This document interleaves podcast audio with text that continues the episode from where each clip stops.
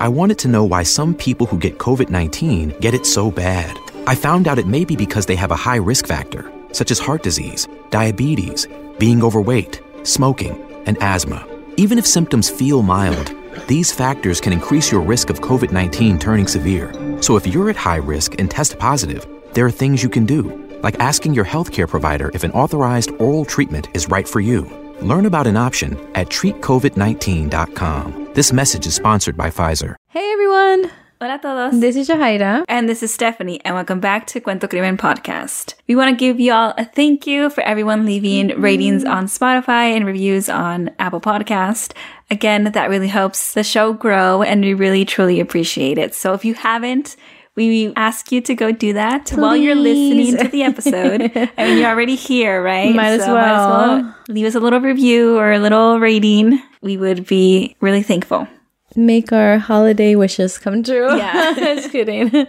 So, today's episode is again on the shorter side, but y'all know that all cases are important to share regardless. So, whether it's like an hour long or 15 minutes, aquí vamos a hablar de esto. yes, exactly. The other the other day my brother was saying um for one of the older episodes, he like texted me. He's like the episode was too short.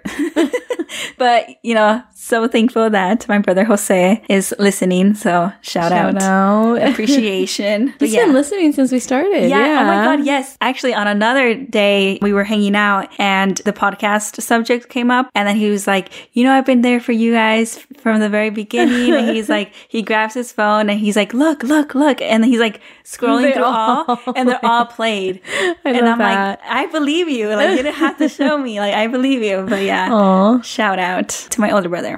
But yeah, all cases are really important, even though that they're shorter, we still talk about them. En este caso en particular es muy importante porque todavía es un caso abierto. This is a disappearance case, which is why it's really important to keep sharing these cases because yeah. these people are still missing. Today we will be talking about Monica Carrasco, a young girl who went missing back in 2003. So it's been almost 20 years. Mm -hmm. Como siempre, antes de empezar, queremos darles una advertencia porque vamos a hablar de temas sensibles. Before we begin, like always, we would like to give you all a heads up because we will be talking about sensitive topics. Y también queremos decir que hablamos de estos casos con todo respeto a las familias y a las víctimas. All right, let's begin.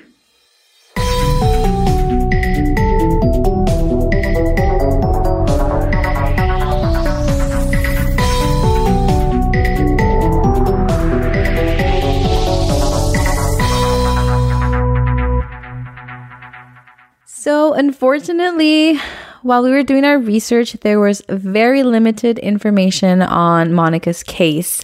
Créanos, like we tried to gather as much information as possible, pero it was very, very difficult with the amount of information that was out there, the amount of articles, interviews, everything. It was all very limited. Which is why this episode is short. It's unfortunate that we don't have this information. Yeah. And it goes to show that, you know, this case wasn't talked about enough, mm-hmm. right? Y también los artículos que estaban disponibles casi decían lo mismo. So again, the information was repetitive yeah. and very limited. Pero we're still gonna, you know, share what we researched. So, Mónica era y todavía es muy querida por su familia y amigos.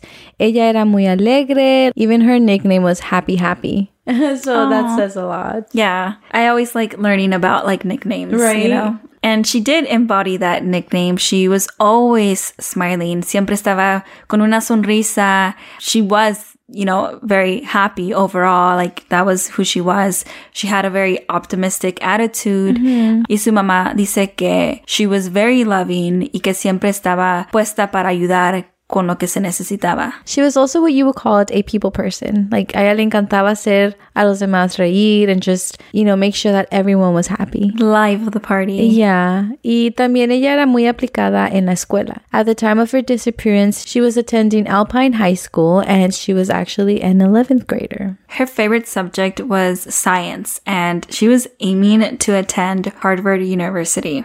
Okay, when I read that, I was like, yes, girl, get yeah, it. Ivy League school. Yes, we love that. And I also love that she knew what she wanted. Yeah, like she was already setting like mm-hmm. her goals. She was considering becoming a lawyer or maybe working for NASA. I feel like both would be really badass jobs. like it's one or the other. Like, damn girl, okay. Yeah. and Monica tenía sus metas muy claras y todo parecía que iba bien. You know, she was again muy aplicada en la escuela. She was happy. She was thriving. Pero en el año 2000, el papá de Monica Ramón falleció. He had a very sudden heart attack while he was getting treatment for bone cancer. That's so sad to hear. Yeah. Um, like that must be tough, you know, like she's only 16 years old and to lose your father mm-hmm. at that mm-hmm. age is, you know, it must be hard and everybody like grieves differently. Yeah. You know, so not everyone will grieve the same way. And so like she's 16, you know, like it's just yeah. hard all around. And I feel like also like no one ever really is ready for a parent's passing. Like no matter the age, like I feel like it's really hard. Mm-hmm. And by the looks of it, yeah, like esto le afectó mucho a Monica. Y like we said, like it's very normal. Grieving is really hard. We read that some family members said that after this event, Monica cayó a la depresión. Y antes de que ella desapareciera, she was actually hospitalized because of her mental health and she was also dealing with anorexia. And it honestly truly breaks my heart de escuchar tan joven que ella era. And like, she just, it seems like she was just dealing with so much. Yeah. I mean, she's 16. Like, mm-hmm. it's like you're growing up. This is like such an important age. Yeah. You know, like it's trickier navigating, like being a teenager and like thinking about your future. It's just yeah, like that a, yeah. stage. And to be dealing with so much. Um, es muy importante to always check up on your friends and family. Entonces, después de salir del hospital, Mónica se mudó a vivir con su tía y tío Belma y Bella Baeza. Y la razón por que Mónica se fue a vivir con ellos era porque Mónica estaba molesta. Like she was angry, like very angry con su mamá durante el tiempo que ella estuvo en el hospital.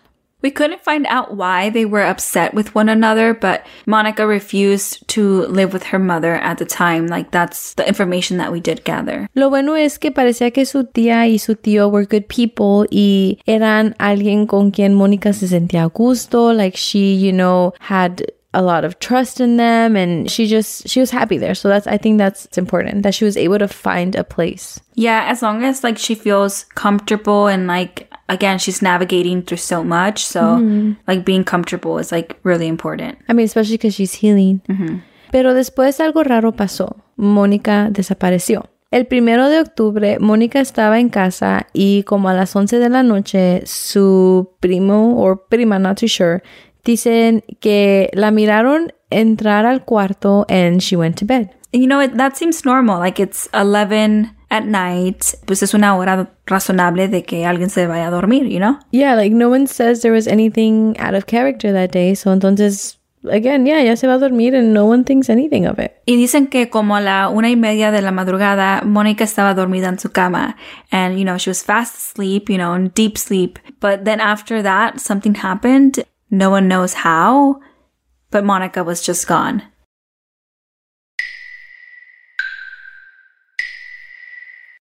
Since 1985, HACER has helped aspiring Latino students achieve their dreams of going to college. But despite students' unwavering desire for progress, they still feel lost and powerless, making the need for support greater than ever. And that means it's time to hacer more. We want to get Latino students to believe in themselves again and apply by inspiring them through Katia Echazarreta, the first Mexican born woman to go to space, and convincing them that McDonald's can help them achieve their college dreams with the steady support of HACER. Since 1985, McDonald's has given over $33 million in scholarships.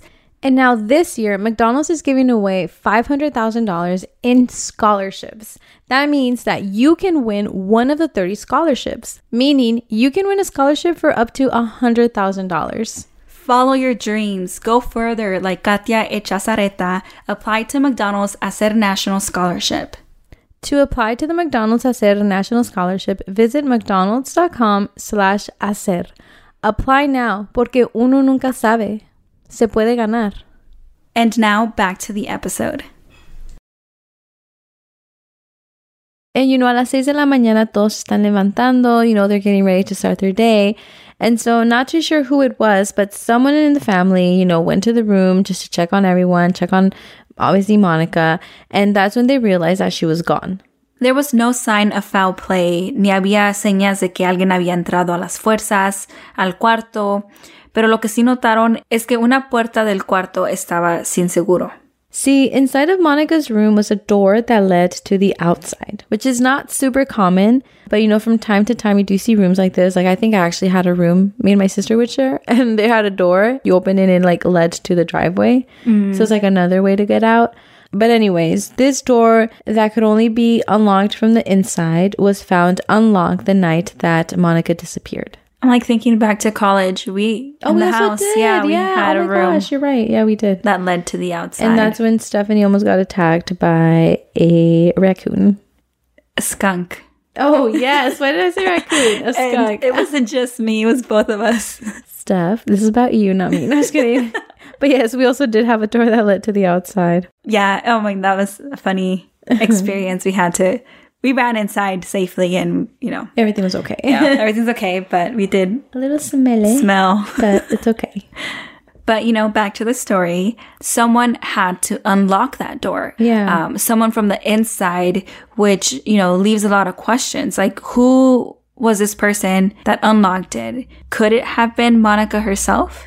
Like did mm, she yeah. open that door or leave it open by accident? And I mean, whatever happened, it happened from the inside. So I think, yeah, I think this is like the very confusing part of this case, but like Monica is missing, but there's no sign of forced entry, and then there's an unlocked door, and it just leaves so many questions. Yeah, and you know, en la casa, ahí estaban sus tíos, like Velma y Bella. Dicen que al principio ellos no se preocuparon mucho y pensaron que, you know, quizás Mónica había salido a correr. Mm-hmm. You know, she was the kind of person that loved to go on jogs and runs. And, you know, that was her little, you know, hobby. So that was something that everyone knew that she enjoyed doing. Mm-hmm. So ellos pensaron que she was doing that and that she would, you know, come back home. Pero después de investigar, se dieron cuenta que también los tenis de que ella usaba para correr todavía estaban allí. So it didn't make sense that she was on the run, especially since the, you know, terrain outside was very rocky and cactus-like. Uh, so it's not comfortable to just go on your bare feet by oh, you, oh yeah yeah like if that is the way that the outside is described to go outside with no shoes is like basically just like an automatic no yeah it sounds painful mm-hmm. yeah entonces ya que they realized that she probably wasn't on a run that's when you know panic starts to settle in and like the question where is monica mm-hmm. Su tío Rosendo Carrasco cree que tal vez Mónica se había desorientado debido a su medicación. And that, you know, she just kind of left off wondering until she reached the Highway 17 y que a lo mejor aceptó que la llevaran for a ride or something. I mean, yeah, I guess this could be a, you know, a valid possibility. Like the uncle está diciendo esto and like maybe he's trying to make sense of it, you know, mm-hmm. when like you also don't feel clueless, you want to make sense of it. Right, yeah. Pero también like this is a very specific assumption, very specific. Like this happened and then it led her to Highway 17 and, you know? Yeah. I don't know. Like I just, I don't know how I feel about it. But I think he was saying that like he believes that she took a ride from a motorcyclist. So I think that's why it was like, well, why a motor? I don't know. When you think of a ride, that's not the first thing you think about. You think about a car. Car. So that's it's very specific. Yeah. Um, but I mean, I don't know. Maybe who knows? Maybe he was just using imagination or just.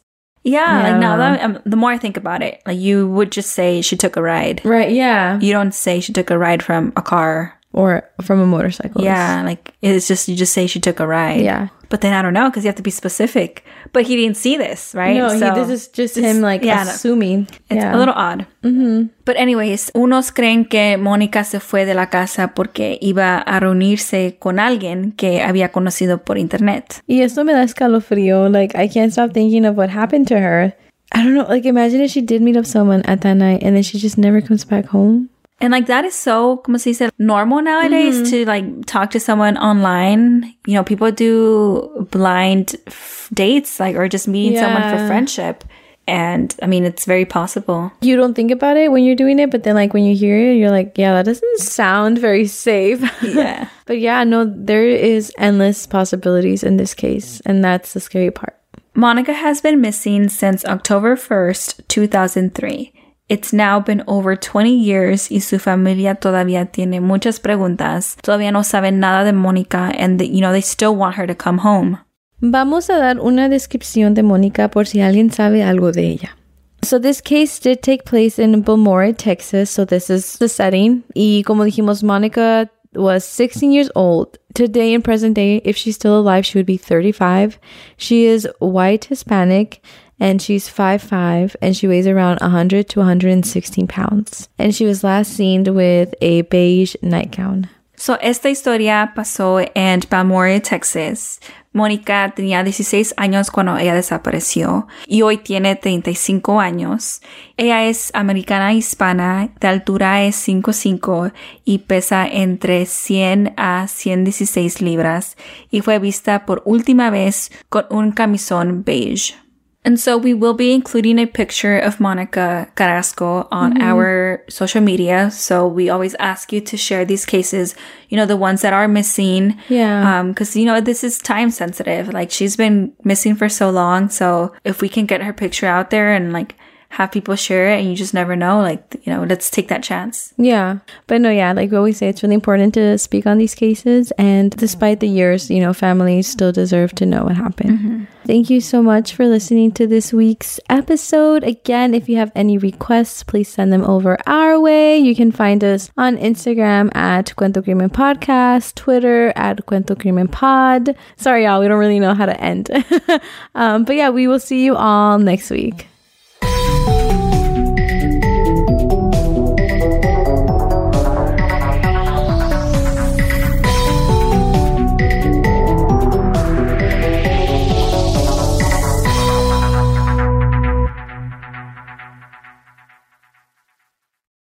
Sick of being upsold at gyms? My guy, you're currently a base member. For $90 more, I can upgrade you to our Shred membership. For 130 more, you'll be a Swole member. And for just $300 more, you'll reach Sweat Platinum. At Planet Fitness, you'll get energy without the upsell. Never pushy, always free fitness training and equipment for every workout. It's fitness that fits your budget. Join Planet Fitness for just $1 down and $10 a month. Cancel anytime. Deal ends Friday, May 10th. See Home Club for details. With the Lucky Land slots, you can get lucky just about anywhere. This is your captain speaking. Uh, we've got clear runway and the weather's fine, but we're just going to circle up here a while and uh, get lucky. No, no, nothing like that. It's just these cash prizes add up quick. So I suggest you sit back, keep your tray table upright, and start getting lucky. Play for free at LuckyLandSlots.com. Are you feeling lucky? No purchase necessary. Void where prohibited by law. 18 plus terms and conditions apply. See website for details.